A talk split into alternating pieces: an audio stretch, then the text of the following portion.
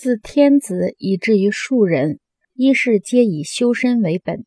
这句话是指上至国家君主，下至平民百姓，人人都要以修养品性为根本。这句话强调了人们修身养性的重要性。就生命个体而言，人生来都是平等的。随着岁月变迁，随着年龄增长，以及生活环境、教育历程的诸多外在因素的影响，人慢慢发生了变化。甚至有了天壤之别，有的人穷困潦倒，有的人声名显赫，有的人平庸无奇，有的人功成名就。古往今来，这种现象屡见不鲜。当生活贫困时，不自暴自弃；当身处逆境时，不怨天尤人。越是生活艰难，人就应该越积极乐观的心态，坦然面对这一切，并不断完善自身的品德修养，拼搏进取，全力奋斗。人格的完善是人生的最高境界。